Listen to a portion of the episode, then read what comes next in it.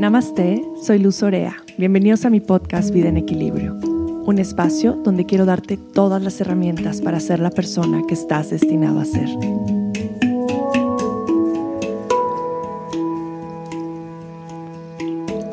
Querida comunidad de Vida en Equilibrio, gracias infinitas por estar aquí, por escucharme, por estar en un nuevo episodio conmigo. Es un honor para mí siempre compartir, poder tener este espacio.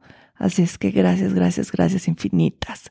Y en este episodio estoy completamente agradecida de lo que vamos a compartir, porque para mí es un tema que hace que mi corazón se apachurre. Este tema acerca de la salud mental de los niños, de la importancia de la empatía de los padres con los niños, del acompañamiento y más en estos momentos tan críticos que estamos viviendo con esta pandemia y con este encierro, creo que es muy importante llevar atención a poder cuidar a nuestros niños, a nuestros pequeños en estos momentos tan vulnerables de su vida y de su crecimiento. Así es que para mí este era un tema que tenía muchas ganas de poder grabar y aparte pues invitar a alguien que me gustara su trabajo y que supiera que realmente tiene algo muy valioso que compartir y que poder darnos herramientas a nosotros los papás para poder acompañar a nuestros hijos desde un lugar mucho más empático y saber qué hacer, porque muchas veces mm, queremos hacerlo todo y sabemos realmente que no lo estamos haciendo pues de la mejor manera que lo podríamos hacer. Entonces creo que saber pedir ayuda, saber buscar especialistas, saber buscar y encontrar otras herramientas que nos puedan apoyar, pues es de muchísimo valor, porque nos va a ayudar de alguna manera a poder sobrellevar mucho mejor esto, con mucha más empatía y mucha más comprensión por nuestros niños. Así es que estoy muy emocionada de poder compartir este episodio con Mariana Rojas. Mariana es tía de tres, es hermana e hija. Desde chica siempre ha estado interesada en los procesos psicológicos y las emociones y siempre ha disfrutado mucho escuchar a otros. Cree que cada persona puede ser un gran maestro cuando se sabe escuchar con el corazón. Mariana ha vivido en Alemania y en Estados Unidos y cree que la apertura a otras culturas y perspectivas es indispensable para el crecimiento personal. Mariana, mientras estudiaba en Texas su maestría en psicoterapia, tuvo la oportunidad de ser maestra de prekinder en una escuela alemana. Tenía cargo a 13 niños entre 2 y 4 años. Ahí fue donde descubrió lo mucho que disfrutaba trabajar con niños. Así que eligió como especialidad dentro de su maestría la terapia de juego centrada en el niño. Ahora trabaja en un centro que se llama Agape como psicoterapeuta de niños y adolescentes, así como investigadora en un proyecto personal. Hoy Mariana nos va a platicar un poco sobre la terapia de juego centrada en el niño, que es maravillosa. Y vamos a hablar y darles muchas herramientas de cómo poder acompañar a sus hijos en estos momentos tan difíciles y que tanto necesitan de papás presentes. Bienvenidos. Pues Mariana, querida, es un gusto tenerte aquí en Vida en Equilibrio. Para mí es, es un placer. Yo siempre te digo Marianita, porque Mariana es, es, la hermana pequeña de una de mis más grandes y queridas amigas, de Fernanda Rojas, que luego va a estar con nosotros en, en algún episodio. Aquí la llevo invitando desde hace tiempo pero bueno, en un momento se nos va a dar. Y me alegra muchísimo, Mariana, que puedas estar aquí. El otro día que, que pudimos compartir un poquito y que te pude escuchar, me encantó todo lo que me contaste, más allá de lo que haces como trabajos, sino como todas estas herramientas que me compartiste que podemos utilizar con, con nuestros hijos en estos momentos que estamos atravesando tan difíciles para los niños y adolescentes. Entonces creo que va a ser un regalazo todo lo que nos vienes a compartir el día de hoy y me encantaría eh, pues darte primero la bienvenida y, mm. y, que nos cuentes un poquito de ti, Mariana, desde un nivel como mucho más eh, personal y de corazón. ¿Cómo fue que tú llegas a compartir o a darte cuenta que realmente tu dharma o tu camino es trabajar con los niños? ¿Cómo es que llegas ahí? Ay, muchas gracias, Luz. A mí también me da mucha emoción estar acá. Yo desde que te conozco siempre te he admirado, siempre te he querido mm. mucho y, y pues como tu nombre lo dice, das luz a todos los que te conocen y por eso aprecio mucho poder compartir contigo acá y juntas crear más y más para ayudar, porque en realidad las dos estamos al servicio de los demás y, mm. Y este, este podcast se me hace un medio ideal como para llegar a más personas y alcanzar y dar un apoyo el que, el que cada quien obtenga del podcast, pero de alguna manera extender nuestros brazos y dar ayuda desde nuestros ámbitos. me em, encanta, Mariana, qué divino lo que dices. Es verdad, estamos al servicio y este podcast es justamente para eso, para poder estar al servicio de los demás. Exacto. Muchas gracias por invitarme. Y bueno, acerca de mí, a ver, ¿cómo es que yo llegué a descubrir mi pasión por los niños?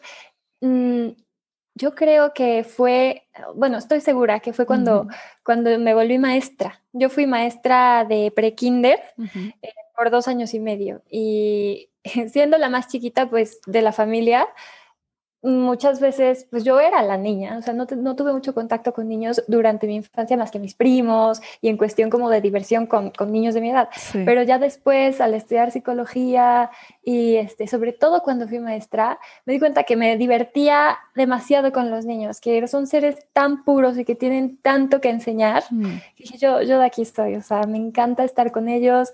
Y también como maestra... Además de que me divertía mucho, también me daba cuenta que había niños, eh, muchos niños que se sentían incomprendidos. Mm. O sea, eh, niños con, pues ya sabes, el típico travieso del salón, este, o el niño que, que de plano muy perfeccionista, que se sentía muy tímido de expresarse. O sea, vi fui conociendo como diferentes diferentes personalidades de diferentes niños. En el kinder había más de 60 niños, entonces tuve oportunidad de ver diferentes personalidades y muchas veces yo no sabía em, cómo ayudarlos. O sea, como maestra, como parte de un equipo de maestras, me di cuenta que, y me di cuenta que no era la única. O mm. sea, que en el kinder no había como un método pedagógico, un método basado en la psicología, eh, para, para, tratar situaciones difíciles. Em, entonces, de ahí me surgió la curiosidad por saber cómo ayudar a los niños. Mm. Y de la mejor manera, porque muchas veces pues las maestras no cuentan con las herramientas psicológicas para, para pues estar de manera terapéutica con los niños, o sea, terapéutica en el sentido que viene de la palabra terapia, que es ayuda. ¿Cómo estoy con ellos de una manera que los ayude a su crecimiento sano? Y bueno, coincidió con que yo estaba a la par estudiando mi maestría en psicoterapia en general, pero como me di cuenta de eso, dije, ay, pues voy a meter, voy a desviar mi maestría a, especialización en niños. Entonces metí pues cursos de terapia de juego centrada en el niño, cursos de terapia de relación de padres, de, o sea, de relación de padres e hijos, que es otro método. Em, y, y, sí, de ahí surgió mi interés y de ahí no, no he parado. Después tuve eh, pues la maravilla, la fortuna de de conocer a mis sobrinos, de, eh, yo tengo tres mm. sobrinos de tres años, uno y mm. medio y una pequeñita de tres meses. Y pues acompañar a mis hermanas en, su educación, en la educación de los niños, ha sido para mí un privilegio y también algo que me ha, me ha ayudado a reforzar aún más mi amor por los niños y mi pasión por, por el ayudarlos. Ay, qué hermoso, Mariana. Me encanta, me encanta todo lo que dices y siempre me encanta empezar por las historias porque es bien bonito saber cómo llegamos de alguna manera a encontrar ese camino donde nos sentimos en plenitud, donde sentimos que realmente estamos haciendo lo que venimos a hacer al mundo.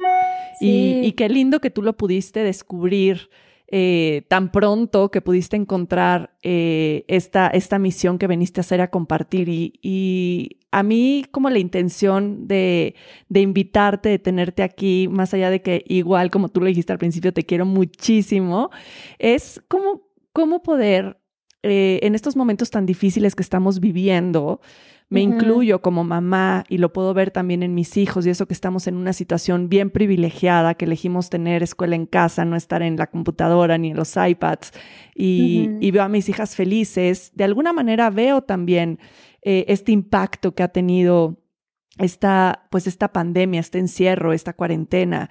Y, y Y me preocupa un chorro, Mariana, me preocupa mucho la salud de nuestros niños. Yo como tú, para mí los niños son un tema que, híjole, o sea, realmente es como mi bandera. O sea, yo desde chiquita dije, yo quiero ser mamá y yo quería adoptar un bebé. Y le decía a mi mamá, ten otro hijo. Y mi mamá me decía, no. Y yo, bueno, entonces adoptemos uno, pero quiero cuidar a un hijo, ¿no? Entonces, pero quiero cuidar a alguien.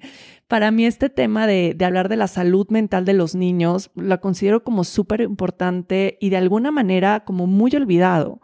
Creo que los papás en estos momentos nos estamos enfocando de qué manera podemos eh, como alimentar esta carencia que los niños no están teniendo, pero desde un lado como mucho más material o mucho más, eh, ¿no? Del, del, capricho que le regalo o le compro, vamos a comprar ahora la, la, piscina para que se diviertan, el no sé qué, el no sé qué, y estamos llenando a los niños de muchas cosas materiales y de muchas distracciones sin darnos cuenta que lo que necesitan es otra cosa completamente diferente de un apoyo que venga desde un lado como mucho más empático, porque yo siento, y, de pronto yo lo he visto como mamá y, y tal vez lo he, lo he llegado a hacer, en los que minimizamos cómo nuestros hijos se sienten, ¿no? Y entonces me acuerdo al principio de la pandemia que de pronto, es que mamá extraña a mis amigos y de pronto era como, bueno, pero ya los vas a ver después, ¿no? Como si no pasa nada, no, o sea, para ellos extrañar a sus amigos, que eran como esa seguridad, este círculo, este vínculo, pues claro que era algo como muy impactante, ¿no? Después lo fui entendiendo y dije, no, que qué manera puedo ser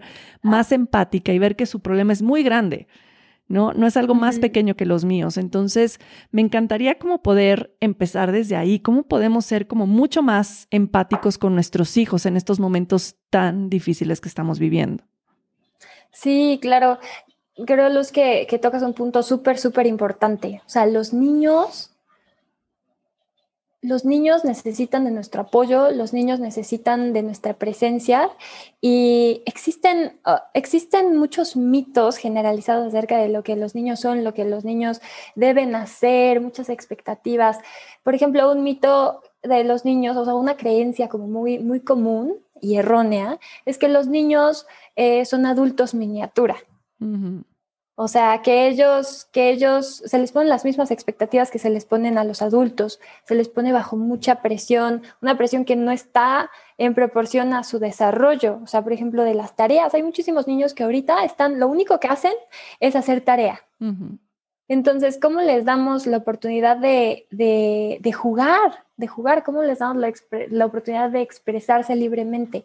Y ahí es donde entra también lo que decías de la empatía. O sea, quiero, como papás, yo los invitaría también como a, a, a darse cuenta que el juego para un niño es súper importante. O sea, les ayuda en todos los ámbitos, les ayuda a a desarrollar habilidades sociales, les ayuda a resolver problemas, a tomar decisiones, eh, a, desarrollar autocontrol. Em, el juego tiene beneficios hasta cerebrales. El juego no estructurado, o sea, no, no, o sea, que realmente hagan lo que ellos quieran. Dar esa libertad que tienen los niños. Em, en, como papá, porque muchas veces también como papá eh, se les se les priva mucho de su libertad. Y eso es algo muy curioso. El papá, los papás, em, desde el amor que les tienen a los niños, desde todo el deseo porque crezcan sanos y, felices, muchas veces les ponen muchos límites que tal vez no sean tan necesarios. Entonces, eh, como terapeuta de juego, por ejemplo, en la terapia de juego, se, hace mucho énfasis en respetar la libertad de los niños mm. y, evitar límites innecesarios. O sea, los límites solo se ponen cuando quieres proteger al niño, si va a hacer daño, quieres mm. protegerte a ti como terapeuta, no sé si te pega o te escupe el niño, eh, pondrías un límite, o quieres proteger un juguete, si lo está rompiendo, pero ya, nada más. O sea, de ahí en fuera se les da una libertad que ellos muchas veces no están acostumbrados y que disfrutan mucho. Y bueno, volviendo a tu pregunta de cómo, cómo eh, transmitirles esa empatía, es una pregunta súper interesante. La empatía a mí es un tema que me, apasiona porque muchos, eh, muchos de nosotros, o sea, todos, piensan que la empatía es solamente sentir por el otro. Esa es como la definición generalizada de la empatía. Pero realmente la empatía va mucho más allá. Es sentir por el otro y además hacerle saber al otro que lo, que lo comprendemos. Mm. O sea, transmitir el mensaje, yo te entiendo. Pero es, ahí está el arte de la empatía. ¿Cómo les hacemos saber a nuestros niños que realmente los entendemos, de manera que ellos se sientan comprendidos, aceptados y seguros. Y bueno, ese es, ese es el meollo del asunto, ¿cómo? ¿No? O sea, y, y, bueno, hay, hay técnicas, bueno, no técnicas, realmente son maneras de ser, porque cuando las incorporas a tu vida ya se vuelven una parte de ti. Eh, para transmitir empatía, la número uno es la reflexión de sentimientos. Mm. Y, o sea, mucho énfasis en los sentimientos. ¿Qué quiero decir con reflexión de sentimientos? Es hacerles decir en una oración simple lo que nosotros, el sentimiento que nosotros percibimos de nuestro hijo. O sea, por ejemplo, un ejemplo. Em, un niño llega a la escuela, o lo, que tú me decías antes, eh, las, un niño llega contigo y te dice, mami, es que extraño mucho a mis amigos extraño mucho a mis amigos, ya me tiene harta la pandemia, no sé cuándo va a acabar, y ya, ¿no? Te dice eso. Entonces tú como papá le puedes decir, ay, bueno, ya, ya se va a acabar. O sea, muchas veces nuestra reacción dominante es buscar una solución. Y eso es justo lo opuesto de la empatía. O sea, el, el tratar de resolver, el tratar de buscar la solución, es muy, como que invalida el sentimiento ese que está sintiendo tu, tu hijo. Y yo sé, nadie está, o sea, es, es algo muy raro que alguien sepa transmitir empatía, a menos de que lo hayas estudiado, lo hayas practicado, etc. Y entonces no quiero que los papás se sientan culpables de que lo hacen, porque todos lo hacen. O sea, es algo súper, súper común. Y, eh, pero bueno, lo que siente el niño es, ay, este, pues no, no me escuchó, realmente no me escuchó. Yo estaba diciendo que extraño a mis amigos. Una manera de reflejar el sentimiento es primero preguntas, a ver, ¿qué está sintiendo mi hijo en este momento? ¿no? Esa es la primera pregunta. Bueno, pues me imagino que tristeza, decepción, frustración, ok. Ya cuando tienes esos sentimientos, los conviertes en una oración simple. Ay, Pepita, te sientes muy, muy triste de que extrañas a tus amigos, punto. O sea, no tiene que ser ni siquiera la gran respuesta psicológica, complicada, compleja, no. O sea, eso en, en, en, en el in a nutshell es como lo que significa reflejar sentimientos. O, ay, estás ya muy frustrada, estás harta de la pandemia, punto. Entonces, reconoces el sentimiento y, y de esa manera tu hija o tu hijo se va a sentir escuchado y comprendido. Mm.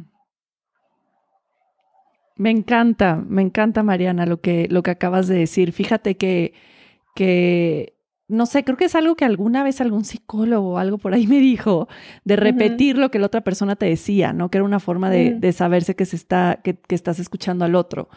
Eh, justamente que te están diciendo, me siento muy triste, ay, que pues me da mucha pena que te sientas muy triste, ¿no? o, repetir justo como la oración simplificada, justo lo que acabas de decir, y me parece una una herramienta pues maravillosa, porque la verdad, de pronto hasta el mismo acercamiento para poder hablar con los niños, ¿no? De pronto nos podemos en nosotros parados y el niño es chiquito y les estamos hablando desde arriba, o sea, y como desde ahí es una forma de que no nos estamos acercando de la manera correcta. Ajá, sí, eso también, ¿no? Y eso es importantísimo, qué bueno que lo mencionas, porque eh, pues ves, el 80 o más por ciento de la comunicación es no verbal, entonces eso hay que tenerlo muy en cuenta cuando queremos transmitir empatía, porque igualmente el 80% o más de la empatía se transmite con, con el lenguaje no verbal, con gestos faciales, con el acercamiento, con el tono de voz, o sea, no es lo mismo que tú me cuentes una historia triste y yo te diga, Mm, estás triste, Luz. a que yo te diga, es una reflexión de sentimientos, con cero empatía, pero a que yo te diga, ay, Luz, estás triste, te dolió mucho eso que te pasó. ¿sabes? O sea, como que utilizo, y hasta yo al decir eso me pongo un poco triste porque eh, los músculos de mi cara están conectados con mi, con mi cerebro y me hacen sentir lo que tú estás sintiendo. Entonces, eh, Sí, sí, el lenguaje más las expresiones faciales y el tono de voz pueden ser clave cuando, cuando se les trata de transmitir empatía a los niños. Claro, mirarlos a los ojos, ¿no, Mariana? Creo que muchas veces los papás estamos en el teléfono ocupados en otras cosas y nada más los oímos para atrás, ay, sí, mi amor, sí, sí, sí, ay, no, qué triste, no, qué mal que te sientes así, pero no estamos presentes, o sea, tú hablaste un poco de la presencia al principio y creo que a mí el tema de presencia es como la clave de la maternidad y la paternidad. O sea, realmente un papá presente es un papá que ve a sus hijos a los ojos, que puede escuchar y no se trata de estoy presente todo el día viéndote a los ojos, ¿no? Y pegado a ti. que muchas veces lo, entendemos así, ¿eh? Muchas mamás se sienten culpables de dejar a sus hijos dos horas porque es como, no estoy con ellos, pero cuando estoy con ellos estoy distraído, estoy viendo el teléfono, estoy viendo las redes sociales, o sea, ni siquiera estoy presente. Sí, y lo que tú dices, o sea, los papás, muchas veces es que, es que es, es comprensible, la verdad, los papás tienen el trabajo más, difícil. que existe en el mundo y cada papá y cada mamá se, se, o sea, les tenemos que hacer un altar ya, porque de verdad es muchísimo sacrificio. Todos los papás que están escuchándonos, de verdad, mis respetos, porque dan su tiempo, dan su esfuerzo, dan su, dan su todo, de verdad, por el bienestar de sus niños. Y, y, y eso sí, hay que admirarlo y reconocerlo. Exacto. Entonces, muchas veces en el caos de la vida, por tratar de, de pues de ganar dinero para, para, sostener a su familia. No se puede estar completamente todo el tiempo presente, como tú dices, Luz. Es difícil, pero con que, con que sean, o sea, las respuestas que des a tus niños, con, que esas sean eh, en presencia, o sea, si le vas a invertir, no sé, para decirle, ah, sí, qué bonito dibujo, eh, que sea el mismo tiempo, pero viéndolo a los ojos, por ejemplo o dando un respiro hasta ti para, para que te sientas más tranquilo en ese momento cuando estás conectando con tu niño. No es el tiempo, es la calidad. suena muy trillado, pero, pero así es, o sea, con que em, hay una, en la terapia de juego central en el niño, decimos que las actitudes más importantes, las actitudes de presencia que todo papá, o sea, si logras transmitir esas actitudes a tu niño, ya, ya la hiciste. Eh, son cuatro. Es yo estoy aquí, Mm. Yo te escucho, yo te entiendo y tú me importas, tú me mm. importas. Entonces, eh, esos son los mensajes más, más importantes que cada papá y mamá estoy segura que quieren transmitir, pero que es bueno recordar para que, para que fluyan dentro de cada interacción, tenerlos presentes. Eh, y hagas lo que hagas, si tienes eso en mente, eh, va a modificar la manera en la que ves a tus niños y en la que interactúas con ellos. Completamente, que me encantó lo que dijiste, Mariana, qué, qué gran herramienta, qué gran herramienta, porque nos da este como momento de reflexión, ¿no? De recordarnos esas cuatro eh, frases y decir, a ver, o sea, realmente qué es lo que estoy haciendo y cómo lo quiero hacer, que, que es súper importante. Y hablábamos tú y yo antes de empezar a grabar un poquito de de claros. Es muy difícil poder ser empáticos con nuestros niños y poder estar presentes si nosotros también le estamos pasando en la fregada. Sí, exacto. O sea, también para los papás. Y yo entiendo que todos hacemos lo mejor que podemos con las herramientas que podemos. Creo que ahora, pues realmente hay muchas más herramientas, ¿verdad? Te puedes meter a escuchar un podcast, eh, puedes buscar videos en YouTube sobre los niños, sobre la empatía, sobre cómo sobrellevar la pandemia. O sea, ya hay mucha más información que antes no existía. pero al final creo que, creo que también nosotros tenemos que, de alguna manera, eh, darnos el tiempo de cultivar, de limpiar nuestra mente, de cultivar nuestra salud, como poder integrar también, que hablo mucho de esto en, muchos episodios, eh, como todo lo que necesitamos para poder estar presentes con nuestros hijos y sanos. Y me acordé ahorita de algo que, que justo te dije al principio, te lo voy a te lo voy a mencionar cuando entremos en este tema. Eh, fíjate que un día iba con, con Valentina y no tiene mucho, ha de ser dos meses. Íbamos Valentina y yo en el coche y le iba a llevar a ballet. Y en el camino me di cuenta que ya no tenía gasolina, o sea, pero literal, haz de cuenta menos 20 litros. ¿Y qué crees? Que se me empieza a quedar parado el coche. Nunca me había pasado porque es un coche híbrido y pues funciona entre, entre energía y gasolina, en fin. Total, que se me empieza a quedar parado. ¿Qué hice? Vale, empezó mamá, ¿qué pasa? Le dije, híjole, nos quedamos sin gasolina. Hay una gasolina a 50 metros, o sea, ojalá que pueda ir. Entonces me empecé a morir de la risa y empecé a mover el coche como si fuéramos en un caballo. Íbamos atacadas de la risa, como intentando que la bajadita que llevábamos, ya sabes, se me quería cruzar alguien y yo le hice, perdón, no te puedo dejar pasar, no puedo. Dios. Así para llegar y llegamos derrapando así a la gasolinera. ¿No? Entonces ya nos íbamos muriendo de la risa y al final o sea, me di cuenta cómo importa tanto cómo nosotros como papás Vivamos los momentos difíciles que podían ser en un momento, un momento de mucho caos y de mucho estrés para nosotros y nuestros hijos, ¿no? Si yo hubiera, me hubiera puesto así de, no, Valentina, ¿qué vamos a hacer ahora? Si se nos queda aquí el coche y entonces, ¿quién va a venir por nosotros? Y, no, o sea, como ya todo el evento catastrófico. Y entonces me acordé de algo que, que, le estaba platicando a Vale ya después de, de ponerle gasolina y le decía, amor, es que los papás somos realmente como si fuéramos unas aeromosas de un avión. O sea, ¿qué pasa si tú vas en un avión y el avión empieza con turbulencia? ¿no? O sea, empieza a fallar algo y tú ves a la aeromoza en pánico. Sí, no, totalmente. O sea, vas a entrar en pánico, también y vas a decir, no manches, ¿qué está pasando? ¿No? ¿Qué pasa cuando tú ves a la aeromoza tranquila? Pues te da seguridad, justo lo que acabas de decir, te sientes seguro, dices, híjole, pues no está tan mal la cosa, ¿no? Porque yo veo aquí a la hermosa muy tranquila y es exactamente lo mismo nosotros como papás, cómo estamos viviendo estos momentos, cómo lo transmitimos a nuestros hijos, qué información estamos llevando a nuestra casa, que realmente es cómo los vamos a hacer sentir a ellos. Entonces, desde este espacio de ser empáticos y compasivos también con lo que nosotros estamos viviendo, cómo poderlo transmitir a nuestros hijos desde este lugar de que nosotros somos el ejemplo de su seguridad y su estabilidad. Sí, totalmente, Luz. Yo creo que eso, eso es crucial. O sea, desde un punto de vista también o sea, esto está comprobado desde la neurobiología y, las, cómo funciona el cerebro. Funciona exactamente como tú dijiste. O sea, em, los niños aprenden todo el tiempo de ti y de tu ejemplo, de todas tus acciones.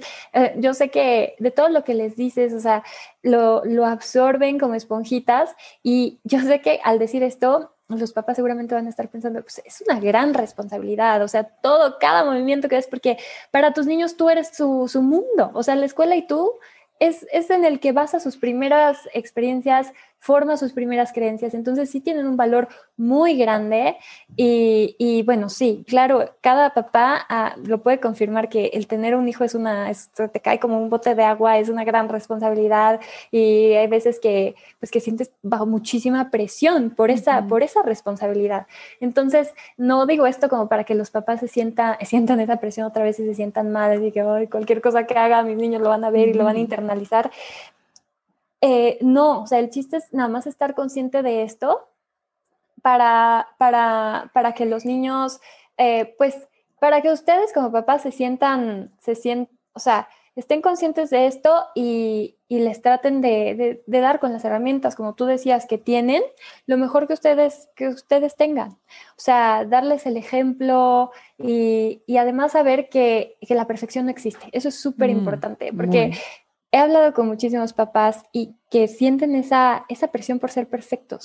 Y si no son perfectos, se sienten culpables. La perfección no existe y todo aquel que, que aspire a la perfección va a sufrir. Entonces, no, no se lo recomiendo porque todos cometemos errores y, y hay muchísimo, como, terapeuta yo he cometido miles de errores, como todos los papás cometen errores, o sea, es algo, es lo más humano, ¿no? Entonces, lo importante, yo esto siempre se lo digo a los papás, lo importante no es lo que haces, o sea, si ya la regaste, ya la regaste, sino qué haces después de que la regaste. Eh, tal vez le gritaste a tu hijo, estabas desesperada, pues sí, tuviste un pésimo día, estás preocupada por los gastos, etcétera, etcétera. Le gritaste a tu hijo, ok, ok, no pasa nada. Lo importante es lo que haces después, cómo sanas la relación, cómo, cómo, porque entonces tienes una oportunidad para, para enseñarle a tus hijos un modelo de cómo sanar las relaciones, porque todas las regamos, ok. Y, y de ahí ellos, o sea, ellos están aprendiendo constantemente mensajes ocultos. Como tú decías antes, cuando los papás dicen, este, no sé, el niño te está enseñando algo y nada más como que le das el avión, así que sí, ajá, ajá. Em, pasa mucho y los niños notan, notan ese mensaje no verbal. Dicen, ah, ok, me dijo, ajá, ajá. Obviamente no me puse atención, obviamente no le importó mi dibujo y obviamente pues, no, o sea, ellos no se van a creer tú, ajá, ajá. Son muy listos, los niños son listos. y, este, y cachan todo. Entonces, sí, totalmente. Otra cosa que mencionabas que me, o sea, dije, esto es, esto es un punto muy importante para remarcar, es que los papás, pues sí, son, transmiten transmiten eh, todo eso que están sintiendo, el estrés o enojo, tristeza, y es muy importante que un papá se consienta. O sea, sé que es difícil, o sea, es una, es mucho más fácil decirlo que hacerlo, toda esta cuestión del self-care, pero es crucial, o sea, crucial. Muchas veces las personas piensan, uh, otra vez el self-care, que no tengo tiempo ni para, ni para hacer pipí a gusto. O sea, muchos papás están así que no me pidas eso porque no tengo ni un segundo. Puede durar, literal, el self-care puede durar cinco minutos. Claro. O sea, respirar conscientemente puede ser self-care, eh, ponerte un aceitito esencial, dos minutos puede ser self-care, simplemente reafirmarte a ti misma esos cuatro mensajes que tú le quieres transmitir a tu hijo, que son yo me, me escucho, yo me entiendo, yo estoy aquí para mí y yo me importo a mí misma, porque si tú no te, o sea, tú no puedes dar a tu hijo lo que tú no posees. Completamente. Completamente, Mariana, eso es bellísimo. Y, tenemos como muy sobreestimado el tema del self-care también, ¿no? Porque justo lo que acabas de decir, no es irte al spa tres horas. O sea, Sí, no, claro que no. Puedes ponerte, un brillito en los labios, tomarte un té al lado de tus hijos mientras hacen la, tarea, ¿no? Cualquier, Totalmente. Cualquier cosita, detallito de amor propio que te puedas dar ya es un acto de autocuidado. Entonces, me parece súper importante. Hay una frase, no sé si la has oído, pero dice, if mama is happy, everyone is happy. Sí. O sea que es básico. Claro que tenemos que estar felices y de pronto pensamos que son muchas horas las que se requieren, pero no es así. Levantar, yo siempre les digo a las mamás, no levántense un poquito más temprano que sus hijos para que les dé tiempo. Sí, no, sí, no importa, o sea, luego se van a acostumbrar, pero cinco y media de la mañana, seis de la mañana, antes de que se levanten para darse ese momento de ustedes, de su práctica, su meditación, su yoga, lo que quieran hacer, lo que elijan, pero que puedan tener ese espacio, creo que es importantísimo. Y lo que hablabas de la perfección también, me, me hizo conectar con muchas cosas. Y, y sí, de pronto es como, ves que ahora llaman mucho a los niños los niños cristal, ¿no? La generación cristal. No sé si lo habías oído, pero es como que no, casi, casi no debes de hacer nada para molestar al niño, ¿no? Porque, porque lo puedes romper. Entonces, mm. discutir con tu, con tu esposo enfrente no está bien, decirles que no, no está bien. O sea, sabes, es como el extremo completamente de, del tema de, pues obviamente los límites de, todo lo demás. Pero al final creo que esto va completamente de la mano con el tema de la perfección, ¿no? O sea, el quererles enseñar a nuestros hijos como una vida perfecta o cómo tenemos todo bajo control y no se nos va mm. nada de las manos, al final para los niños va a crear muchísimo sufrimiento en su vida adulta, ¿no? Y es porque, pues porque, pues nunca vieron a su mamá o a su papá llorar. Nunca vieron a su mamá o a su papá decir estoy cansado o ya no puedo o no. Y, y, creo que para mí esa ha sido una de las más grandes enseñanzas en, en la pandemia, ¿no?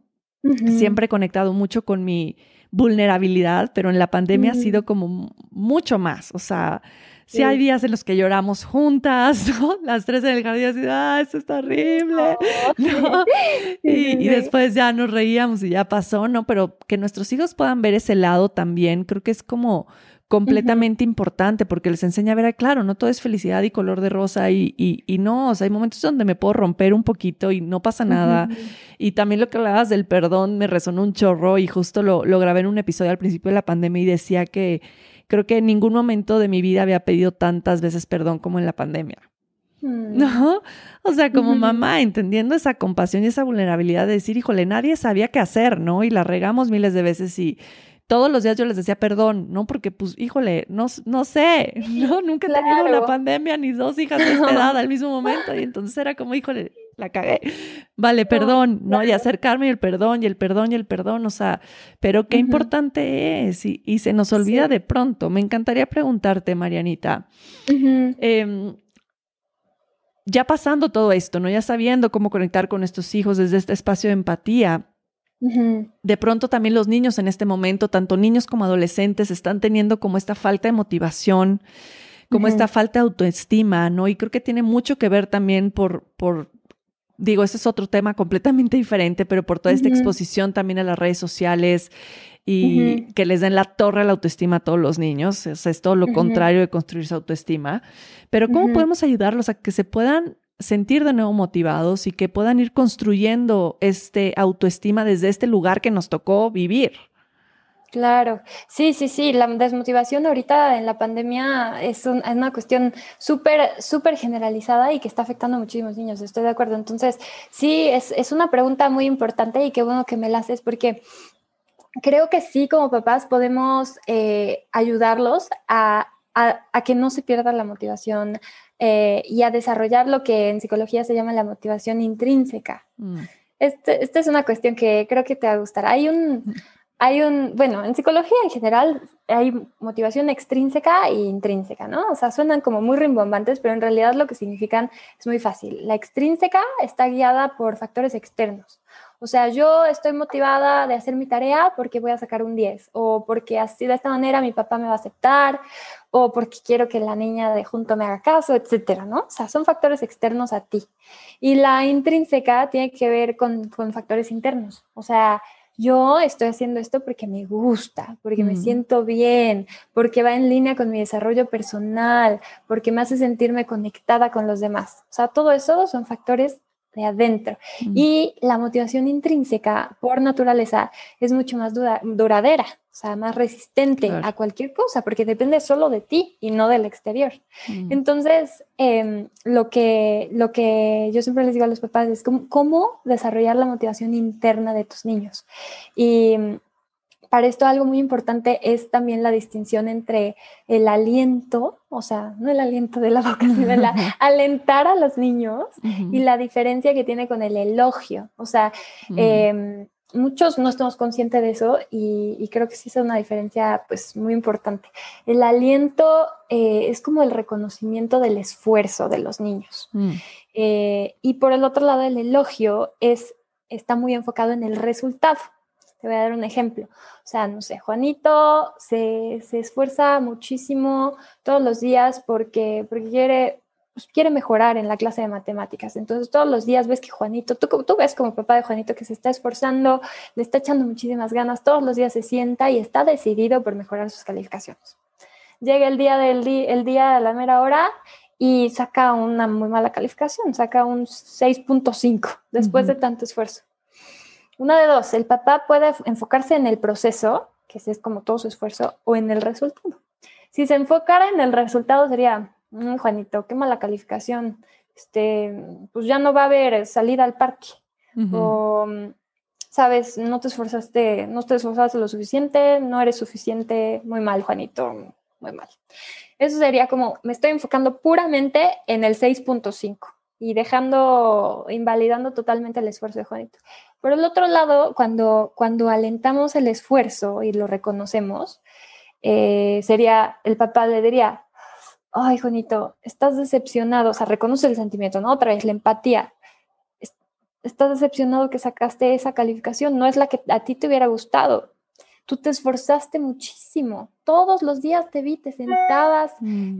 te estudiabas, abrías tu libro y estabas muy decidido por mejorar quiero que sepas que lo vi, que yo veo tu esfuerzo. Mm. Entonces, imagínate, o sea, la diferencia en lo que va a sentir Juanito. Claro. Va a ser abismal la diferencia. Por un lado, es, o sea, sin, ay, qué mal Juanito, muy mal, este, mala calificación, bye bye. Juanito va a decir, bueno, yo me esforcé, hice todo lo que pude y no lo logré, entonces yo solo valgo si saco buenas mm. calificaciones. Y ahí es cuando se empiezan a formar lo que, lo que en terapia de juego se llaman las condiciones de valor. O sea, ¿qué condiciones pongo yo en base a mis experiencias a mi valor? Y pues esto es una pregunta muy importante que todos nos debemos hacer y sobre todo, ¿qué condiciones de, como papás, qué condiciones de valor, qué condiciones le estoy haciendo, le estoy poniendo a mi hijo para que se sienta valioso? Mm. Y, bueno, para evitar las condiciones de valor, podemos reconocer el esfuerzo y no enfocarse tanto en el resultado. No sé, no sé si, si me explico. Tiene todo el sentido, porque al final creo que acabas de, mencionar un punto que aplica absolutamente a todos los seres, ¿no? Bueno, a todas las personas. Y que viene siendo que, que, realmente, pues, el final o el destino o el resultado, como lo llamabas ahorita, puedes llegar a, un resultado, entre comillas, exitoso haciendo las cosas mal. Sí, totalmente. ¿No? O sea, puedes ser millonario, pero todo lo que te va a hacer millonario no son cosas eh, buenas o positivas de alguna manera. Y puedes llegar a ser millonario el camino siendo como muy positivo y todo lo contrario de la misma manera, ¿no? Puedes hacer todas las cosas bien y que te vaya mal. Sí. puedes hacer todas las cosas mal y que te vaya bien. Y al final, creo que, que, lo, que lo que dijiste también es una gran enseñanza para nosotros como adultos, ¿no? Como, pues lo importante es el camino y no el destino. Lo importante es cómo hago lo que hago. Sí, y lo más curioso es que eh, si Juanito un día, o sea, Juanito va a decir, ok, le voy a echar muchísimas ganas para complacer a mi papá, para que mi papá me quiera, o mi mamá, o mi tía, lo que sea. Entonces ya la motivación está guiada por factores externos, no porque Juanito quiera hacer las cosas. Y en el momento que, que Juanito logre ese 10, imagínate, imagínate que ya se esfuerza muchísimo y lo logra, llega con su papá y su papá le dice, ah, ok, muy bien, eso era lo que necesitabas hacer desde el principio, o sea, eso no es ninguna ganancia. Entonces, ¿cómo se va a sentir? O sea, si ni siquiera mi esfuerzo y ni siquiera el resultado me hacen sentir valioso, entonces va a sentir un vacío enorme. yo no, valgo nada, no valgo nada. Entonces, em, sí, eh, mucho, mucha gente, no nada más papás, todo es maestros, cualquier persona que interactúa con niños, está muy acostumbrado a elogiar el resultado o a describirlo con con, o sea, evaluarlo de alguna manera, juzgarlo de alguna manera. Eh, por ejemplo, no sé, un niño hace un dibujo y dices, qué bonito dibujo. Entonces, ahí em, de alguna manera dices bonito, ¿no? Es que es un, juicio de valor, un, descriptivo, pues no neutral. Y el niño entiende o sea, todo esto es como muy subconsciente, ¿no? Internaliza, ah, ok, a Mariana le gustó este dibujo, voy a seguir haciendo flores, imaginemos que este flores, para que le guste. Entonces ya está, está guiado por lo que le gusta a Mariana y no por lo que el niño quiere expresar o quiere, necesita en ese momento. Eh, entonces cuando alentamos el esfuerzo y permanecemos como en, un, en, una, en una posición de admiración hacia el niño, hacia el dibujo en este caso, neutral, por ejemplo, decimos, en vez de qué bonito dibujo, qué bien lo hiciste, Juanito, decimos, oh, ajá, ya veo, aquí dibujaste esto, aquí dibujaste esto otro. O sea, lo estoy admirando y con todo mi, con toda mi, mi lenguaje no verbal estoy expresando admiración. Ay, veo que aquí, uy, te esforzaste muchísimo, eh, no sé, o estabas muy concentrado cuando dibujaste esto, te tardaste, te tardaste bastante, estabas ahí metidísimo. O sea, ¿qué diferencia? Y Juanito va a decir, sí, la verdad sí, o sea, yo lo hice y, hasta tal vez te vas a notar en su cara que se va a estar, que se va a sentir orgulloso de su mm. creación, de tanta admiración que le estás regalando. Entonces, em, es, sí, es, marca la diferencia de verdad, en, sobre todo en el sentir del niño. Claro. Y en su motivación. Y aquí podríamos aplicarlo también, Mariana, a, a que de esta manera no van a estar buscando como esa aprobación externa y hablando en adolescentes en las redes sociales, ¿no? A compartir para recibir esa aprobación que no tuvieron en su casa. A tener muchos likes o a tener muchos comentarios o a tener o a tener, ¿no? Para sentir que estoy siendo aprobado por algo, por alguien. ¿Tú crees que tenga como algún reflejo, algún impacto, cómo lo vamos llevando durante la niñez para que se refleje en la adolescencia? Yo creo que sí, totalmente. O sea, mm, muchas veces, como tú dices, los adolescentes, los niños buscan, buscan la aprobación que tal vez no, no, están, no están experimentando en casa. Y no porque los papás no se las quieran dar, esa es la cuestión. Los papás, yo sé que ustedes les desean lo mejor a los niños y quieren darle toda la aceptación al mundo, pero muchas veces no saben cómo dársela y se la dan de manera, pues, em, que, eh, que, los niños internalizan cosas, no sé, condiciones de valor, por ejemplo, lo que estábamos hablando. Entonces, em, si los niños muchas veces, eh, si se sienten aceptados en casa, si se sienten seguros, pues, y, desarrollan esa motivación intrínseca, también les va a ayudar a su autoestima. O sea, no van a estar buscando complacer a otros. Eh, no van a estar guiados por factores externos, sino más bien por lo que a ellos les gusta. De hecho, hasta van a, van a aprender a escuchar su voz interior más. O sea, cuando esto es como una, una, una máxima de la, de la terapia centrada en la persona, de la terapia humanista. O sea, los niños primero tienen que sentirse aceptados para aceptarse a sí mismos. Entonces, eh, todos, todos nosotros, de alguna manera, las personas que se sienten seguras de sí mismos es porque alguien más creyó en ellos. Entonces, si queremos niños seguros de sí mismos, hay que darles aceptación. Si queremos niños empáticos, hay que darles empatía. Si queremos niños comprensivos, hay que darles comprensión. Es como tú les estás dando a los niños los que, lo, que, lo que ellos van a dar a otros, al final de cuentas. Em, claro.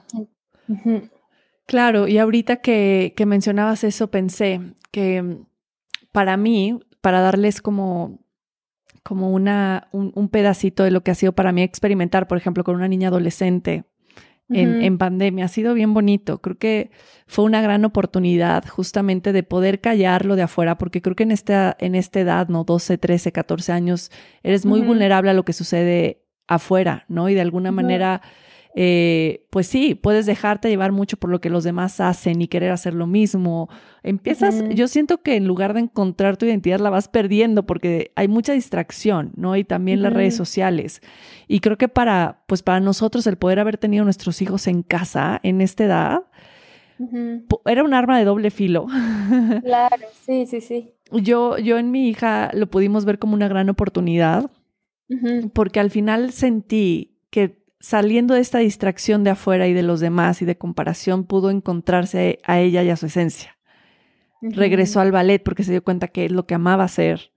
Empezó a leer mm. muchísimo, ¿no? Como que empezó a hacer muchas cosas desde esa motivación intrínseca que tú estás diciendo, ¿no? Como encontrar lo que había dentro de ella y, y me parece muy valioso. Pero bueno, más allá de eso, o sea, podemos estar viendo muchas cosas, pero al mismo tiempo tenemos que, como mencionabas tú también, poderlos ayudar de algunas maneras con muchas herramientas al que puedan todo el tiempo estar trabajando en, en su mente, en limpiar su mente, en trabajar sus emociones. O sea, creo que ese es un, un trabajo eh, de todos los días, ¿no? Y creo que aquí hablamos también un poquito de, de, de los límites efectivos, cómo estos límites pueden ayudar a nuestros hijos eh, a poder controlar sus impulsos en el futuro.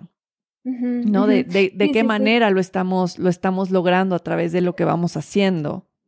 Sí, no, totalmente. Los límites son un tema que a los papás creo que les interesa mucho. O sea, ¿cómo pongo límites para que el niño me escuche? O sea, yo ya he tratado de mira, si no escucha, simplemente no escucha. Y es curioso, los límites em, hay, diferentes maneras de poner límites. O sea, uno puede ser simplemente decir el límite, así de que no hagas eso, ¿no? Generalmente empiezan por no y es una orden. O sea, esa es como la manera más común de poner límites. No, no escupas en la mesa, este, cómete la comida, este, lo que sea, no le pegues a tu hermana y cosas así. Entonces, eso es una manera, pero muchas veces, o sea, de la retroalimentación y por lo que yo veo en, en, en, mi experiencia como terapeuta, no son efectivos.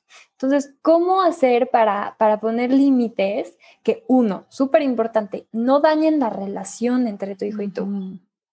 Y dos, sean efectivos.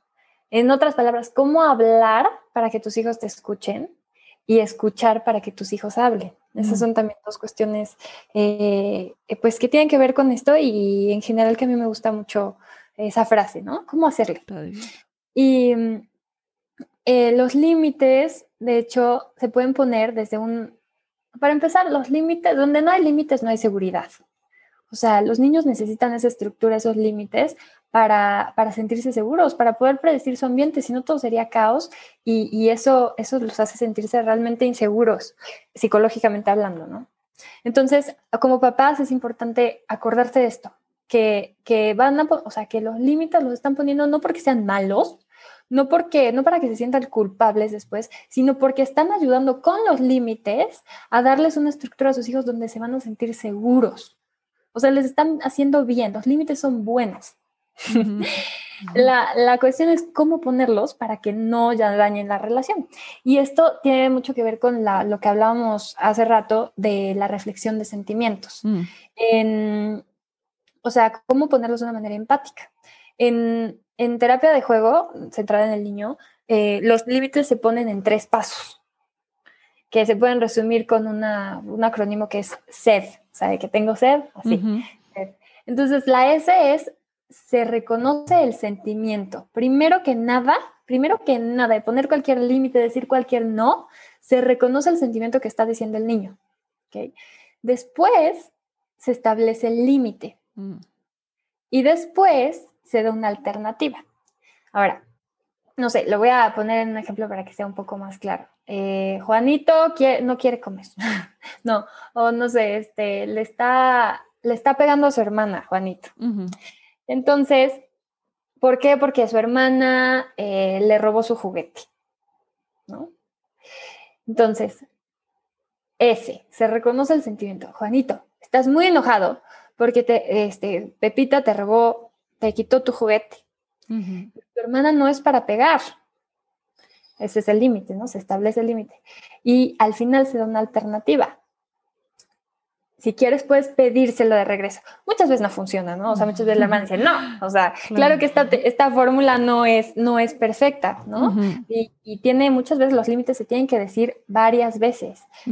Y este, para que, para que funcione, para que Juanito se dé cuenta de que no vas a ceder, pero la, la, la clave cuando se ponen límites es que se hagan con toda la tranquilidad del mundo. Mm. Esa es la clave, porque si tú te alteras como papá, el niño se va a alterar. Indudablemente. Uses la fórmula mágica del universo, seas el Dalai Lama, si tú te alteras, se va a alterar el niño y va a acabar este, pues, en una escalación de a ver quién se altera más, ¿no? Entonces, no es lo mismo que yo diga, Juanito, este, tu hermano no es para pegar, mejor este, pídeselo a Juanito estás muy enojado porque te quitó tu, juguete, pero tu hermano no es para pegar. Si quieres, puedes pedírselo. ¿No? O sea, como con firmeza, pero también con empatía. Eso es súper importante. Y, y, mm, bueno, como dije, o sea, muchas veces Juanito va a decir, no, no, y entonces lo repites. Yo muchas veces cuando pongo límites en terapia de juego, este, parezco disco rayado, porque, ay, sí, yo sé que no quieres, pero tu hermana no es para pegar. O, o por ejemplo, no sé, cuando, cuando el niño a fuerza quiere ver un, un episodio de, de, lo que sea, pero ya es hora de dormir, o sea, ya son las 8 de la noche, ya es tarde, todos están cansados. Ay, Pepito, quieres ver los Rugrats, pero ya es hora de dormir. Mañana podemos ver los Rugrats. Eh, te cuento un cuento antes de dormir. O sea, siempre es muy importante la alternativa para que un, o sea, cada paso de esos, de esos tres tiene su, su, su razón de ser, ¿no? El, el, primero, voy a prender la luz, el primero es reconocer el sentimiento. ¿Por qué? Porque cuando reconoces el sentimiento, el niño está mucho más abierto a escucharte, porque se siente comprendido. Entonces, eh, no es lo mismo que diga, no comas eso, a, uy, te lo quieres comer, ya te vi, pero eso no es para comer. En vez de eso te puedes comer esto otro. Entonces, tú pones el límite y después como que das una alternativa para satisfacer la necesidad que tenía el niño de comer algo, ¿no? O sea, que no se quede ahí la necesidad de, ay, pero yo quería comer. No, le estás ofreciendo una alternativa aceptable que tú mismo como papá definiste. Una alternativa que, es, es pues, tú tratas de que sea lo más similar a lo que el niño quería. O sea, si el niño quería, no sé, comerse el pastel, este, y, ya comió pastel, le das la mitad de un plátano o un, par de uvas, su fruta favorita para que sea más atractivo. Entonces no se queda con, ah, yo quería pastel, no se queda fijado en esa necesidad no, eh, no satisfecha. Satisfecha, exactamente. Ay, me encanta, Mariana. Creo que es una, es una gran, es una gran, gran herramienta. Cuéntanos un poco más sobre esta terapia que tú aplicas, que justamente es la terapia de juego. ¿Y para qué sirve la terapia de juego? Que a mí me pareció fascinante cuando me empezaste a platicar y fue una de las razones por las que dije, tienes que venir a platicarle a los papás y las mamás sobre esta terapia de juego que yo personalmente no había escuchado y me imagino que varias de las personas que nos están escuchando tampoco conocen. No sé si es algo nuevo o algo que no esté mucho en México. Platícame un poco más. Sí, sí, no, totalmente. Yo eh, lo que he notado, o sea, yo la, la, terapia de juego, la que practico, se llama Centrada en el Niño, que es un... Em, fue fundada justamente en la universidad donde estudié mi maestría, en Texas. Entonces yo tuve la oportunidad de conocer al señor que la fundó y, y aprender de, de, sus alumnos. O sea, en ese sentido sí, fue, sí fui muy privilegiada mm. porque eh, pues ahí se creó. Y creo que eso que dices, o sea, en México mm, casi nadie la conoce. Conozco muy pocas terapeutas de juego y em, creo que es una herramienta súper útil para ayudar a nuestros niños porque justamente como el nombre lo dice, sí tiene que ver con el juego. Sin embargo, muchas personas piensan que, los niños van a jugar y punto. O sea, que ¿para qué le llevo terapia de juegos si aquí puede jugar en la casa? No es lo mismo, ¿no? No es lo mismo porque eh, uno, el terapeuta de juego está entrenado para responder a situaciones de una manera terapéutica que ayude a los niños. O sea, justamente estas cuestiones que hemos platicado, como la reflexión de sentimientos, eh, los límites terapéuticos, son cosas que yo aplico con, mis niños en terapia de juego. Y em, el, el, el niño en la terapia de juego se respeta mucho su libertad, como decía antes. O sea, sí hay límites, pero pero, son pocos y son solamente los esenciales. Entonces, ¿por qué hay tan pocos límites? O más bien, ¿para qué? Para que el niño tenga la libertad total de expresarse, eh, de, sacar lo que trae dentro. No le pones trabas, simplemente lo dejas fluir y que él o ella, por medio del juego, expresen lo que traen, lo que traen, su vida interior.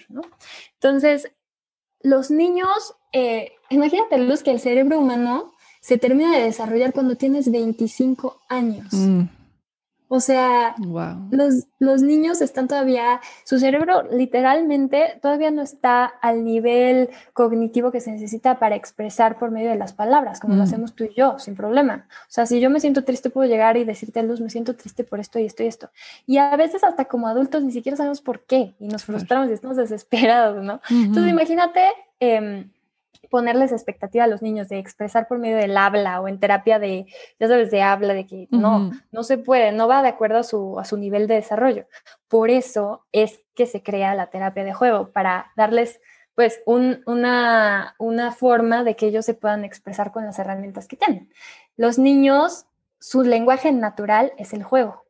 Ellos se expresan por medio del juego, no por medio de las palabras. Mm. Y eh, y sus, o sea, los juguetes son sus palabras. Entonces, eh, en la terapia de juego hay, hay juguetes muy específicos que ayudan a la, pues, al desarrollo de la creatividad y sobre todo les dan la libertad de expresión. O sea, hay, hay tres familias de juguetes y, y, todos están acomodados de cierta forma como para que, es como el vocabulario, ¿no? O sea, están acomodados para que el niño escoja la palabra que quiera y diga lo que quiere. Y mucho del juego, o sea, el juego en sí está lleno de significado. Mm. El juego no siempre es divertido, como por lo o sea, los, los, adultos muchas veces dicen, ah, pues está jugando, está feliz, ¿no? El juego puede ser súper, súper duro, súper difícil, puede ser triste, puedes estar trabajando una, una situación de duelo, una situación de abuso y lo, y lo estás expresando por medio del juego. Entonces, el terapeuta de juego está entrenado para acompañar al niño en la expresión de sus sentimientos, de sus pensamientos y de sus necesidades en el juego. Y em, siempre respetando su libertad y, dejando que guíe, que guíe la, la, terapia de alguna forma para que, para que por medio de la expresión encuentre un alivio interno. No sé si te pasa, a todos nos pasa, ¿no? O sea, que estás con la presión de que, ay, te pasó algo horrible y se lo tienes que platicar a alguien y ya después de platicárselo te sientes mucho más aliviado. Lo mismo con los niños, el simple hecho de jugar y de expresar eh, les trae mucho alivio. Y además, pues obviamente tiene muchísimas eh, ventajas ah, en todos los niveles. O sea, los niños en terapia de juego aprenden a, a conocerse mejor porque yo reflejo mucho los sentimientos, ¿no? Estás triste, eso no te gustó, este, no sé, cosas que yo voy notando en los niños y eso es empatía, ¿no? Y eso también les ayuda a, conocer sus sentimientos. Le estoy, le estoy dando el vocabulario emocional necesario para que ellos después comuniquen sus sentimientos, noten sentimientos dentro de sí mismos, o sea, es, es autoconocimiento al 100%, ¿no? Eso. Después también les ayuda les ayuda a, tomar decisiones, a mm. ejercer su libertad, a resolver problemas. al autocontrol que viene con los límites terapéuticos. O sea, cuando ellos, no sé si alguien, si algún niño me quiere disparar, ¿no? O sea, porque tenemos como una pistolita de dardos. Eh, pues yo les diría, ay, se te hace divertido dispararme, crees que sería algo divertido, pero yo no soy para disparar. Si quieres, puedes dispararle a la pared o al piso. Entonces ahí creas como un, un espacio donde ellos pueden decidir, ¿no? Se mm. pueden decidir a dónde disparar y asumir las consecuencias. Eh, este, no sé, si, si eliges, no sé, digamos que me dispara, ¿no? que no me escucha. ¿eh? Entonces, ya, este, sí, te, te gusta dispararme, pero yo no soy para disparar. Puedes dispararle a otra cosa, al, al sillón, a la pared, si digamos que lo vuelve a hacer. Mm, Juanito, tú, tú, mira, si eliges disparar, eliges que la sesión de juego se acabe. Si eliges no disparar, eliges seguir jugando acá acá, a lo que de, lo, de muchas formas en las que te gustaría. Siempre digo de muchas formas porque sí hay límites. Entonces, em, si les dices, puedes jugar lo que quieras, pues igual y te jalan las orejas y te escupen en la cara, ¿no? Entonces, bueno, en ese momento Juanita tiene dos opciones. Puede seguirme disparando, que es su decisión, o sea, yo respeto su libertad, eh, y terminar la sesión, que sería la consecuencia, o puede, puede dispararle al piso y seguir jugando. Entonces ahí aprenden a tomar decisiones, asumir las consecuencias y, y asumir la responsabilidad de sus actos, por ejemplo, ¿no? Y bueno, pues obviamente el autocontrol que viene de, hoy tengo una, tengo una opción de decidir qué voy a hacer, crea ese espacio entre el estímulo y la reacción. Y bueno, también se utilizan varias técnicas como para niños que, que tienen baja autoestima. Hay mm. respuestas específicas que les ayudan a construirlo. Em, y a mí me gusta también trabajar mucho con los papás. Claro. O sea, eh, porque creo que creo que son, o sea, son las, las personas más importantes en la vida de sus hijos. Y yo siempre les digo, ustedes tienen una gran ventaja sobre de mí. O sea, con toda, no sé, la maestría en lo que tú quieras, en niños, lo que sea, pero ustedes conocen a sus niños mucho mejor que yo. Claro. Y son los expertos en su vida, tienen una relación súper fuerte con ellos ya. Eh, y, y, la relación es lo que sana muchas mm. veces. No, en todas las veces. O sea, esa es como la, la base de la psicoterapia humanista. Los niños sanan por medio de la relación que creas con ellos. Entonces, como terapeuta también, eh, yo creo la relación, cada sesión se crea una relación, se, se, profundiza y eh, por medio de la relación y de, bueno, obviamente todo lo que ya hablamos antes, los niños van sanando, van, van este, encontrando un alivio. Mm. Y sí, básicamente eso es en lo que consiste. Hay muchas cosas más que, que bueno, que, que, implica la terapia de juego o actitudes, pero es, es un trabajo que yo disfruto mucho y, y, que me deja muy satisfecha porque veo que los niños encuentran ese alivio, o sea, em, que tal vez, tal vez eh, buscaban y que no, no, no, habían encontrado por X o Y de esa forma, ¿no? Mm. Entonces a mí me pone muy feliz ver, ver que los niños este, se benefician y los papás también. El trabajo con papás muchas veces disminuye su estrés porque pues, los papás eh, tienen todas las buenas intenciones del mundo, pero hay cosas que sí les ayudan como a a cambiar, cambiar la forma en la que interactúan con sus niños y que refuerzan la relación. O sea, yo siempre trabajo con ellos el cómo, cómo hacer que te sientas más cercano a tu niño y que tu niño se sienta más mm. cercano a ti, porque como tú me decías antes, eh, ¿qué, qué, qué, qué, ayuda a la motivación? ¿no? Y yo te dije, bueno, pues los, los eh, esforzar, o sea, reconocer el esfuerzo y no enfocarse en el, en el resultado, sí, totalmente cierto, pero otra cosa que me faltó decir y que creo que es súper importante es que la conexión lleva a la motivación. O sea, mm. el tiempo de calidad y las relaciones. Somos un ser social, eso es indudable. Y, cuando te sientes conectado, te sientes motivado también. Mm. Ay, qué divino, Mariana. Todo lo que dijiste, el trabajo que haces me parece maravilloso y tan necesario. Tú no sabes cuántas llamadas y mensajitos recibí en este último año de mamás eh, que se quedaron en la escuela en línea de decirme mm. así de, híjole, este, no sabes cómo le estoy sufriendo con mi hijo, o está súper agresivo, eh, o está súper irritable, o tiene trastornos del sueño, ¿no? Como muchas consecuencias del tema en general. Y creo que justo como papás, como lo has mencionado muchas veces, y me encanta este lado compasivo que tienes de poderlo expresar, no, no nacimos con un manual, ¿verdad? De cómo, cómo hacerlo y cómo tener todas las respuestas correctas, pero creo que sí hay muchos profesionales en la salud que nos pueden ayudar y para mí es una prioridad, como lo mencionaba al principio, la salud de los niños en todas las áreas y no solamente como nutriólogo en cuestión de los voy a alimentar bien, pero la salud de su mente que de pronto dejamos ahí como olvidada, ¿no? La, la, la importancia de pedir ayuda, porque muchas veces pues no sabemos cómo hacerlo, no tenemos esas herramientas, no tenemos ese conocimiento. Y creo que eh, el pedir ayuda, el buscar profesionales, el buscar terapeutas, híjole, la verdad que qué maravilla y qué alivio nos da como papás, o sea, en mi casa es, todos van a terapia, o sea, es como bañarte. ¿no? Sí. Es como, es como bañarte, es como ir al dentista, es como ir al ginecólogo, o sea, la terapia para mí es algo, es algo esencial, es algo que no se escatima como un gasto extra o como algo que no sirve o como un lujo. O sea, realmente es como, híjole, es tan importante el mantener nuestra mente sana de la manera en la que podamos y creo que esta herramienta para niños de la terapia de juego me parece sensacional. O sea, me parece que creo que va a ser algo que, que todos los que estamos, que están escuchando en este momento van a decir, híjole, o sea, quiero llevar a mi hijo a terapia de juego porque en verdad, eh, qué, qué, necesario, qué, qué necesario y, y, creo que va a ser como un, ah, alivio el, el escucharte y que los papás que te están escuchando lo van a sentir en este momento, este gran alivio de saber que hay alternativas y que hay especialistas y que hay terapeutas que nos pueden acompañar en, en, las áreas en las que pues, nosotros no tenemos las herramientas, ¿no? Como poder, podernos dar cuenta de que, claro, o sea, no lo tengo solucionado, no tengo todas las maneras de poder ayudar a mi hijo más en una situación tan difícil que nunca nos había tocado vivir y que ha sido nueva para todos. Eh, creo, que, creo que es un muy buen momento de poder voltear a ver estas terapias alternativas que nos pueden ayudar a traer más bienestar y salud a nuestros niños.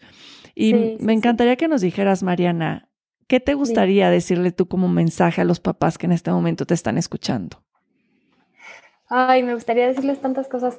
Em, yo creo que lo principal es em, que los admiro, que los respeto mucho y que, que tienen el trabajo más difícil del mundo em, y, que la terapia es simplemente, literalmente significa apoyo.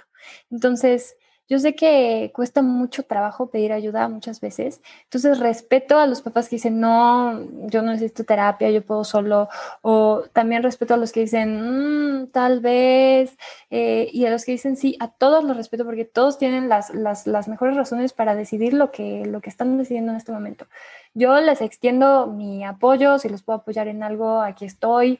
Eh, pero sí, sí, sí creo que existe como un tabú de la terapia, ¿no? O sea, como un estigma. Eh, ay, si vas a terapia estás loco, no puedes, o un sentimiento de, eh, em, uy, si estoy yendo a terapia es que fracasé como papá. Totalmente no, o sea, no, no, no hay manera de fracasar como papá, el chiste es lo que hacemos después, o sea, lo que vuelva a lo mismo, ¿no? ¿Qué hacemos después de que la regamos? No me gusta la palabra fracasar porque es como muy dura, este, no, es como muy blanco y negro, ¿no? Fracasé, como si fuera ya toda la vida que fracasé, no, simplemente la regué, todos la regamos, no existe papá perfecto, no existe terapeuta perfecta. Yo no soy perfecta, vaya, 100 mil millones de años luz de la perfección y como todos nosotros, ¿no? Entonces, el ir a terapia significa decir, ah, pues me gustaría que alguien me apoyara, ¿no? No conozco todas las respuestas, como nadie las conoce y pues voy a, voy a buscar apoyo con alguien que, que pues ha tenido mucha experiencia con esto y a ver qué pasa, ¿no? A ver, entonces... Eh, yo les quiero decir que, que tener un hijo es eh, seguramente todos lo dirían, o sea, es lo más maravilloso que existe en el mundo, pero también eh, cansancio, responsabilidad, presión, estrés, todo, toda esa montaña rusa que, que, implica tener un hijo, pero que eh, hay personas que los apoyan. O sea, en una más terapeutas también es importante ¿sabes? Buscar apoyo en su círculo social, en, el, en el, apoyo a sí mismo, en el self-care que del que hablamos. Eh, el apoyo es básico y todos lo necesitamos. No hay por qué sentirse mal o culpable o avergonzado de necesitar apoyo. Es simplemente algo muy humano que, todos necesitamos. Mm, me encanta, Mariana. Cuéntame ¿Cómo Mariana encuentra el equilibrio en su día a día? Porque, bueno, algo que me encanta de ti, Mariana, que lo, quiero decir, no me quiero quedar con las ganas, mm. es que, eh, o sea, siempre que, que Fer me platica de ti, cada vez que hablo contigo, o sea, siempre he tenido esa imagen de ti como una persona que siempre está nutriéndose de todas las maneras que puede, ¿no? Tanto de leer como de escuchar podcasts, como de estudiar idiomas. ¿Cuántos idiomas hablas? ¿Seis? Ay, no. Sí, seis. Pero eso no es cuestión de. Bueno, para lo que voy es que siempre estás buscando la forma de estarte alimentando y estar estudiando y estarte cultivando con, de la manera en la que puedas, ¿no? Practicando yoga o haciendo tu meditación, como buscando todas las herramientas y me parece algo bellísimo, algo, algo muy bello porque al final creo que como terapeuta, pues es súper necesario, pero quiero que tú de tu voz nos digas, ¿qué haces tú, Mariana, para encontrar el equilibrio en tu día a día? muchas gracias, Luz, por los piropos. este, pues yo, yo, una de las cosas que me gusta mucho hacer es em, escribir. Yo escribo en la mañana y en la noche. A veces me falla, como mm. todo, o sea, no, no, no es algo cuadrado ni perfecto, pero como noto que me ayuda, sí lo hago con mucho gusto. Entonces, en la mañana escribo tres cosas que, quisiera lograr en ese día, tres cosas, aunque sean sencillas, así, no sé, mandar este email que no he mandado desde hace 15 días, punto. O sea, cosas sencillas no tienen que ser la gran cosa. Y eh, también escribo qué, qué me da emoción de este día, o sea, a qué le tengo ganas de este día y cómo puedo ser, cómo puedo ser mi mejor versión de mí, digamos. Entonces ahí escribo muchas veces en esa, en esa sección, escribo cosas que tienen que ver con como mantras que me repito a mí misma. O sea, yo no soy perfecta, em, ni aspiro a la perfección, ni quiero serlo, yo no soy perfecta y así está bien. Eh, o eh, voy, yo estoy, estoy acá presente y, aunque no esté presente, igual regreso a lo de la no perfección, porque pues si me distraigo no pasa nada tampoco. Entonces me escribo como, ah, hoy me voy a tratar con mucho amor y mucha empatía, o sea, tanto en mis pensamientos como en las cosas que hago por mí. O, hoy voy a, como lo que tú decías del té, Este, hoy me voy a tomar un té con toda la calma mientras, mientras trabajo, ¿no? O mientras trabajo, hoy voy a salir al jardín y ver las nubes por cinco minutos, lo que sea, o sea, realmente esto depende de cada persona, ¿no? Lo que les guste hacer, pero a mí eh, repetirme cosas como positivas o hoy voy a agradecer o agradezco ya en este momento, casi siempre lo escribo como en presente para que sea más real, agradezco en este momento por este nuevo día, por, estas, por las experiencias que vengan, y cosas así. Eso por una parte. Eh, ya en la noche escribo como un resumencillo de lo que pasó y también que mm, lo que estoy agradecida ese día, mucho con el agradecimiento. Y pues trato, trato de, o sea, hacer ejercicio todos los días, aunque sea 20 minutos. lo, y lo que, no sé, lo que me vaya sintiendo, sea, o sea, lo que me vaya como eh, surgiendo. Por ejemplo, un día amanezco y digo, hoy pues, la verdad se me antoja hacer un poquito de yoga, hoy quiero saltar la cuerda, hoy voy a ir a caminar con mi mamá. O sea, mm. algo no tiene que ser nada rígido. O sea, yo me digo a mí misma, pues, voy fluyendo y lo que necesite ese día, que trato de mm. escucharme mucho a mí misma. Y pues como sano, la verdad como sano, pero eso es como por, por, así me educaron realmente. Eh, no me cuesta mucho trabajo eso. Y y ya, o sea, ah, también cuido mucho mi sueño. Mm. O sea, no me voy a dormir después de las generalmente como diez y media, once ya, a menos de que pues vaya una fiesta o obviamente. Claro que la conexión es súper importante. y entonces sí, lo básico, ¿no? Sueño, ejercicio, comida y reflexión, tiempos para mí, para mí, para ver qué está pasando dentro de mí, en mi vida, qué siento, mucha, para crear también conciencia de, de mis sentimientos en diferentes situaciones, que eso me da mucha paz, mucha, mucha tranquilidad cuando cuando le pongo atención a lo que está pasando dentro de mí. Mm. Qué divino, Mariana. Pues creo que muchos les van a servir de, de inspiración para rituales que pueden hacer durante su día. Qué divina plática, qué delicia. Creo que tú y yo nos las podríamos pasar aquí un muy buen rato. Marianita, ¿dónde te pueden encontrar? Cuéntame tanto tus redes, eh, como en dónde estás consultando en este momento, qué tipo de terapias estás ofreciendo. De todos modos, yo lo voy a escribir en la descripción del, podcast, pero para que puedan saber de una vez dónde pueden encontrarte. Sí, claro que sí, con mucho gusto, Luz. Ahorita estoy consultando en Agape, Desarrollo Integral Humano, que es un centro muy lindo que está en la recta, a Cholula. Em, en Puebla. En Puebla, en Puebla, México. Es que aquí nos escuchan mucho de España, nos escuchan mucho de Argentina. Ah, qué padre. Luego por ahí sí, yo, yo, le voy a pedir a Mariana si, si tiene como alguien que conozca en esas zonas o tal vez alguna página donde se puedan haber profesionales de terapia de juego o lo que sea. Me la ah, puedes mandar y la pongo también en la descripción del episodio. Sí, claro que sí, para que para los amigos internacionales.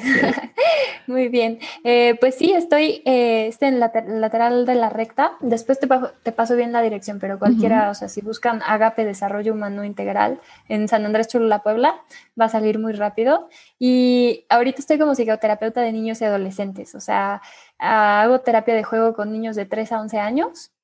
y terapia de, pues, de artes expresivas, o sea, como para los preadolescentes y adolescentes. Claro, todo depende del nivel de desarrollo del niño y lo que, los intereses que ellos tengan. O sea, si llega un niño de 13 años y quiere jugar, pues no se lo voy a impedir, ¿no? Pero en general, más o menos ese es el rango de edades. Y bueno, adolescentes ya de 16, 17, generalmente es terapia de habla, o sea, generalmente solo llegan y platican eh, y bueno, se hace una terapia de ese tipo. Y en mis redes, pues tengo un Instagram, ahí posteo cosas que, que como de desarrollo infantil, eh, también para que los papás comprendan el nivel de desarrollo en el que se encuentran sus niños y no les exijan cosas que pues, todavía no pueden hacer realmente por, por, cuestiones biológicas y de desarrollo, ¿no? Eso ayuda también, y no lo mencionamos, también a desarrollar la empatía, cuando entiendes el desarrollo infantil. Eh, entonces, así, el Instagram es MRC Psicoterapia, con P, psicoterapia. Eh, y, también tengo un Facebook en el que eh, pues se postea generalmente lo mismo que en Instagram. Es de Mariana Rojas Chávez, psicoterapeuta, me parece. Ajá. Psicoterapeuta. Oh, psicoterapia. Psicoterapia, como en el Instagram. Ajá. Y ya, eso es todo mi, eh, bueno, yo te paso si quieres también mi celular para que lo busques. Claro que sí, claro que sí. A quien me pregunte por, por el celular de Mariana también se lo pueden mandar, se los puedo mandar, pero igual le pueden escribir en el Instagram o en el Facebook. Y Marianita, qué gusto, qué placer tenerte aquí. Muchas gracias, qué divino tu compartir, qué grandes herramientas eh, y qué gran mensaje veniste a dejar aquí a Vida en Equilibrio. Es un honor para mí, para mí tenerte y poder haber tenido esta plática tan, tan a gusto y tan nutridora contigo. Ay, muchas gracias, Luz. Yo también te agradezco mucho. Espero que a los papás que nos hayan escuchado, que les deje, les deje algo que les haya sentido más, les haya ayudado a sentirse un poco más aliviados, no tan estresados por, por ser papás perfectos que no existen y que les haya servido de algo, porque al final eso es lo que cuenta, ¿no? Que alcanzar a personas y, y ayudar a, sí, a, llevar una vida en equilibrio, como, como se llama tu podcast. Exactamente. Muchas gracias, Marianita. Te mando muchos besos y muchos abrazos y muchas gracias a todos los que nos escucharon. Eh, deseamos que esto sea de mucho beneficio para todos. Satnam. Gracias, Luz. Gracias, Mariana. ojalá.